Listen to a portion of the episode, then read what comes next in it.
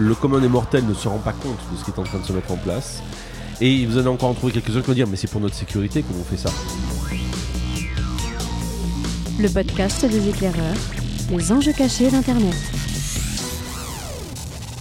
Salut tout le monde et bienvenue dans le 21e épisode du podcast Les éclaireurs, toujours dans un lieu public, avec un public qui ne le sait toujours pas, mais on profite un petit peu de cette ambiance générale. C'est très rare, paraît-il, dans les podcasts, de se mettre dans un lieu bruyant. Et je vois pas pourquoi. Donc nous, on a décidé que ce serait comme ça. Salut les gars, salut Damien.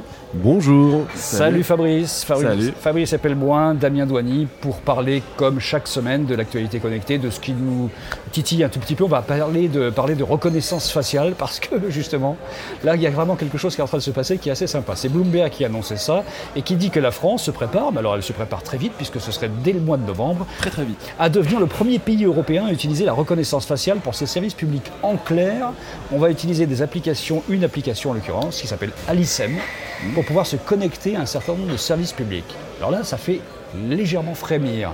Qui est-ce qui m'explique un peu le principe Tiens, euh, Fabrice. Le principe, mais on a tous vu Black Mirror, on connaît tous le principe. À partir d'un- Ou Minority Report. d'une image euh, vidéo euh, de, de votre visage, bah, on sait qui vous êtes.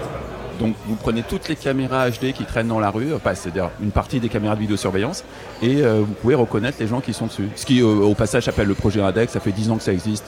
Donc on, on est un peu en train de découvrir la, la Lune, mais... euh, On va essayer de faire bien. une différence entre ce qui se passe en Chine et ce qui se passera en France à partir du mois de novembre, parce qu'on n'en est pas Ah, il y a une différence majeure. Ouais. Euh, la Chine, euh, d'abord, est très en avance sur nous et a ce qu'on appelle un, un système de scoring social. Ouais. C'est-à-dire que euh, vous êtes, euh, vous avez une amende, enfin une, une pénalité si vous traversez pas dans les clous. Alors que la France, on a un, on a un capital de points qui se réduit euh, voilà, au fil, au fil des de erreurs, va- des erreurs sociales que l'on fait, ou qui peut s'augmenter?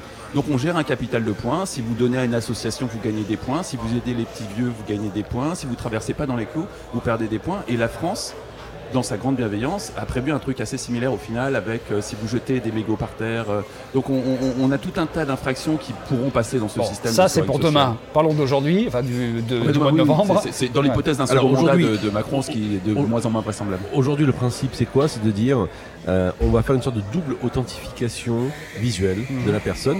On va croiser ça avec les euh, bases de données que l'on a déjà des passeports biométriques. Vous savez, le système PARAF qu'on va, euh, à l'aéroport.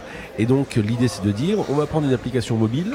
Euh, il faut qu'on soit détenteur d'un passeport français ou d'un titre de séjour euh, pour l'étranger. Mhm. Et en gros, quand je vais vouloir me- m'authentifier sur un service de l'État, je vais montrer ma trombine et en gros le système va croiser l'information avec les informations biométriques déjà détenues dans un des magnifiques euh, fichiers que détient le que détient le- le- l'État. J'ai- oublié le nom du fichier. Le- le nom va me revenir aussi dans quelques instants. Et, euh, et donc à ce moment-là, on va dire ben, vous y accédez, vous y accédez pas. Ça c'est le principe de base. Et bien sûr, toujours pareil, c'est pour Il dire. faudra c'est faire une société- petite vidéo. hein. Il faudra faire une petite vidéo avec des gestes imposés pour qu'on ait plusieurs profils. Enfin, ça va devenir comme à l'aéroport un petit peu. hein. Oui, c'est c'est- je- tous ceux qu'on fait paraf, hein, ceux qui prennent l'avion sans arrêt, ce qui est mal au passage, euh, et qu'on euh, fait paraf, ce qui est mal au passage, connaissent la procédure, c'est pas très compliqué à faire. Alicem, ça veut dire authentification en ligne certifiée sur mobile. Donc là, il y a une application, ce sera euh, sur Android. Ce sera a priori obligatoire ou pas là? J'ai pas bien compris. Alors, il y, c'est- a- il y a- a clair. un grand concours qui commence à se dessiner pour savoir combien de temps ça va mettre à être pété. Euh, et euh, tout le monde prédit les moins de 24 heures. hein. Ah, pour être hacké en fait le pour système. être Oui, hacké, pour être hacké. piraté. Alors, on va dire piraté. euh, euh, parce qu'il il faut quand même bien réaliser un truc. hein. Euh, le système d'Apple a été piraté en deux mois ou trois mois, je sais plus très bien. Mais tout le système de reconnaissance faciale d'Apple le est- système de reconnaissance faciale, non, il n'a pas été hacké. Non, si, non, si, il, a été, Apple. il a été hacké et je crois bien que c'était au dernier Chaos Computer Club. Euh, et tous ces systèmes-là, de toute façon, finissent par être hackés. Mais ce qui est drôle, c'est que le, le budget de RD d'Apple est 5 fois supérieur à celui du CNRS. Donc, avec une simple règle de 3, ce qui finalement scientifiquement n'est pas très compliqué, on peut en déduire que le système de la France va être pi- piraté en l'espace de 2 ou 3 jours. Alors, le Alors. ministère dit officiellement, parce que quand même, voyons ce qu'ils disent, euh, l'action publique 2022, ça c'est un peu le, le projet à long terme, censé développer la transforme numérique des administrations. L'histoire, c'est d'atteindre un accès dématérialisé, dématérialisé sur 100% des services publics en 2022. Sur le papier, c'est sympa, hein, ça fait un petit peu, tiens, on a l'impression d'être, euh, comment s'appelle ce pays euh, très dématérialisé. Pour une fois qu'on n'est pas en retard, monsieur, et qu'on est en avance devant tout le Voilà, monde. mais- vrai, euh, le, le député euh, Éric Botrel euh, avait comme argument que c'était ça ou euh, acheter de la technologie chinoise à terme. À- Pas un seul moment, ces gens imaginent ne pas construire une dictature. Alors il y a un petit problème, c'est qu'en fait tout ça euh, rentre dans le cadre de nouvelles lois. Il y a le euh, RGPD notamment qui incite, qui euh, cite plus qu'inciter d'ailleurs, qui oblige à un consentement lorsqu'il y a des données comme ça qui sont prises. Là, le RGPD, rien à faire. Oui, parce que là, en fait, il n'y a aucune alternative proposée à ce système. Donc, Voilà. on n'a pas de possibilité de donner son Donc pas de consentement. consentement. Donc on est tranquille, c'est-à-dire qu'on vous demande carrément d'être filmé, de participer à l'enregistrement d'une base de données pour accéder à des services publics sans aucun consentement. Ça fait dystopique un peu comme histoire. hein. Ah bon Alors, Je le vois truc, pas c'est ce que. Je- Euh, C'est vrai qu'il n'y a aucun signe con- concordant de tout ça. Alors c'est clair que euh, aujourd'hui c'est tout à fait dystopique, on est tout à fait d'accord. Le fait est que moi ce qui m'effraie vraiment, parce que j'ai lu plusieurs trucs sur le sujet, et euh, pourtant je suis plutôt d'un optimisme, hein, d'un naturel optimiste en général, hein, habituellement. Mais voilà, hein, j'ai Quelle résistance. T'as eu ça un Bah, peu qu- quand à son âge, on a des t-shirts Quel- avec des trucs euh, oui, oui. euh, Japonais, ça, ouais. Non, il est resté un grand enfant, c'est ce qu'il Ouais. sauve. C'est- ça.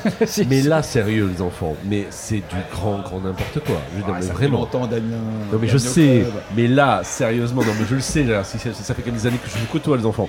Mais là, sérieusement, En fait, c'est quand même- non, ce qui est flippant, c'est pas ça. Ce qui est flippant, c'est le fait de se dire que euh, quand tu lis les différents rapports, etc., tu as des gens qui disent en gros, euh, si vous le principe de si vous n'avez rien à vous reprocher, vous n'avez rien à craindre, bien Ah, entendu. je Qui est la ritournelle, mais absolument extraordinaire de toute dictature qui peut, se- qui peut, se, qui peut se, se prévaloir de ça. C'est juste dingue. Ben, on n'est pas vraiment en démocratie, et puis ça, ça fait 10 ans que, que c'est comme ça. Moi, ce qui me fait plus flipper, parce que moi, ça fait 10 ans moi, que je, je vois le, la- le tournant euh, dystopique de- du régime français. C'est vrai que là, on peut dire que tu l'auras annoncé Ah oui, largement oui, l'avance. oui, là- là-dessus, euh, je fais partie des Et y précurseurs. compris ce podcast, on en a déjà parlé plusieurs fois de ce qui allait se passer. hein. Mais ce qui est spécifique euh, là, c'est qu'on on est dans la continuité de la dégradation de la compréhension du digital par les élites dirigeantes.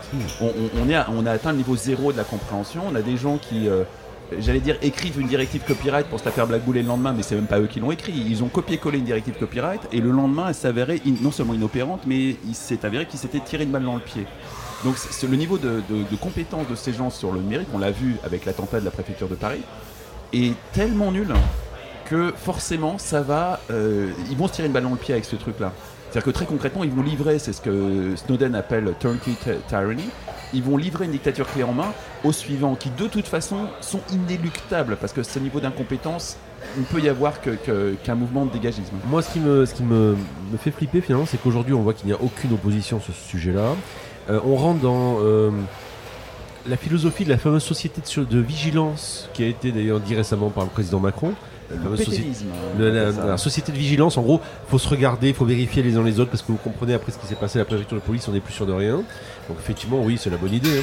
Et puis si on prend une note du centre de recherche de l'école des officiers de la gendarmerie nationale, je cite, il y avait donc un, un colonel de- qui, qui écrivait dans ce, dans, ce, dans ce document, sous réserve d'algorithmes exempts de biais, j'adore cette phrase. Ça c'est génial. Cette phrase-là, euh, elle pourrait mettre à fin, euh, donc cette technologie hein, de biométrie pourrait mettre fin à des années de polémiques sur le contrôle du faciès, puisque le contrôle d'identité serait permanent et, serait permanent et général.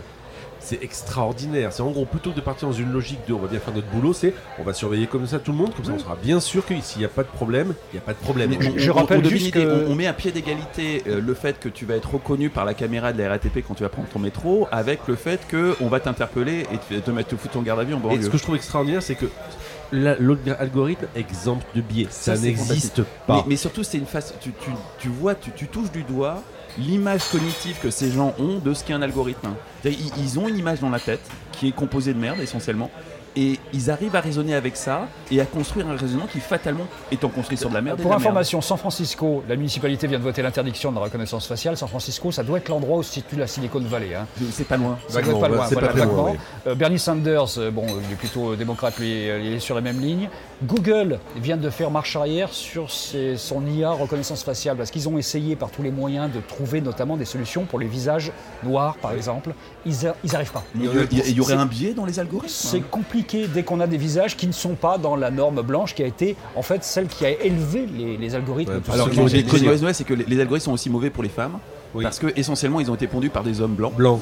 Donc, du coup, si tu es un homme noir, hein, ou pire, une femme noire, alors là, t'es vraiment dans la merde. Donc Mais là, tu le- n'as- tu n'accèdes plus à l'administration. Les en fait. algorithmes de la police londonienne se trompent une fois sur dix sur la reconnaissance. Ouais, Mais c'est- c'est- c'est juste extraordinaire. Je pense que ces gens devraient arrêter d'aller au cinéma et de regarder Minority Report. euh, ou de rêver d'un. Ah, mais ils d'un- l'ont regardé, je ou, de, pense. ou, de, ou de rêver d'avoir des précogs donc, comme dans, dans- dans- dans le film non, justement. c'est- C'est c'est inquiétant. C'est mais c'est Bon, juste Mais c'est de fascinant. l'incompétence. je veux dire, C'est c'est pas juste des, des gens qui sont fous. Ce qu'on a pu penser à une époque, des, des gens qui sont objectivement Moi, je pense qu'on va trop loin. Je pense qu'on va trop loin qu'il y a un pays qui est une grande, grande démocratie mondiale qui a mis ça en place, c'est Singapour. Donc à partir du moment où Singapour, qui est vraiment un exemple de démocratie, alors- a mis ça en place, je veux dire, on est Si on, tranquille. si on il prend l'exemple de ce qui se passe actuellement à Hong Kong, ce qui se passe à Hong Kong, les- la police veut utiliser les, les- les- les systèmes de reconnaissance faciale pour justement reconnaître les, euh, les personnes Elle qui, qui- Elle utilise les systèmes l'utilise, de oui, oui. reconnaissance faciale. Non mais ils disent qu'ils veulent, mais ils l'utilisent, on est d'accord. Mais ce que je trouve génial, c'est toujours pareil, c'est les contre-biais, les contre-pieds à Ah, La créativité à Hong Kong. Et la créativité, et en général la créativité qu'il peut y avoir dans ce genre de cas, où on voit par exemple des visages qui sont projetés sur d'autres visages pour Oui. arriver à faire en sorte qu'on ne reconnaisse pas ce visage-là. Génial. Donc en gros, Ça- 500 balles, ceci dit, ça coûte cher. Oui, ça coûte cher, mais enfin bon, c'est le prix de la liberté. Euh, Et c'est pas très cher. Donc par conséquent, je trouve extraordinaire parce qu'on rentre dans une ère où on va avoir une sorte de jeu de chat et la souris autour de ça. Moi, ce qui me sidère et m'effraie, et pourtant, hein, je suis d'un optimisme, en général, Oui, un oui, plutôt oui, optimiste. mais là, je je, savais suis, bien que tu je suis- par je faire suis ça. sidéré, et là, je, suis atterré. C'est tout simplement le fait de se dire que le commun des mortels ne se rend pas compte de ce qui est en train de se mettre en place. Et non, mais en général, voilà. Et vous avez encore en trouvé quelques-uns qui vont dire, mais c'est pour notre sécurité que l'on fait ça. Ah oui, là, c'est des, Il des y a des ériciotis partout. Euh, moi j'ai un, un truc assez amusant à vous raconter, ça fait euh, des années que j'enseigne ce genre de truc et que j'enseigne dans des classes internationales. Et j'ai depuis des années et des années systématiquement des Chinois dans la classe, deux, trois. Et comme il y a toujours un, moment après le cours où les élèves parlent, euh, ça fait des années et des années que les Chinois se foutent très gentiment et très respectueusement du reste de la classe, hein, parce que grosso modo c'est euh, l'Occident, pas forcément tout démocratique, mais l'Occident et de l'autre côté la Chine. Et systématiquement, il nous explique que, euh, bah voilà, oui, effectivement, euh, d'ailleurs, c'est ce qu'on apprend dans cette classe. Il y a une disruption sociale amenée par les technologies, tout ça. Mais si vous regardez vos régimes démocratiques, ils sont tous en train de s'effondrer. Tous, sauf la Chine. La Chine a su anticiper ça, accompagner ça, se transformer en profondeur. hein. Le régime chinois, ça n'est pas du tout ce que c'était il y a 10 ans. Il y a eu une transformation radicale.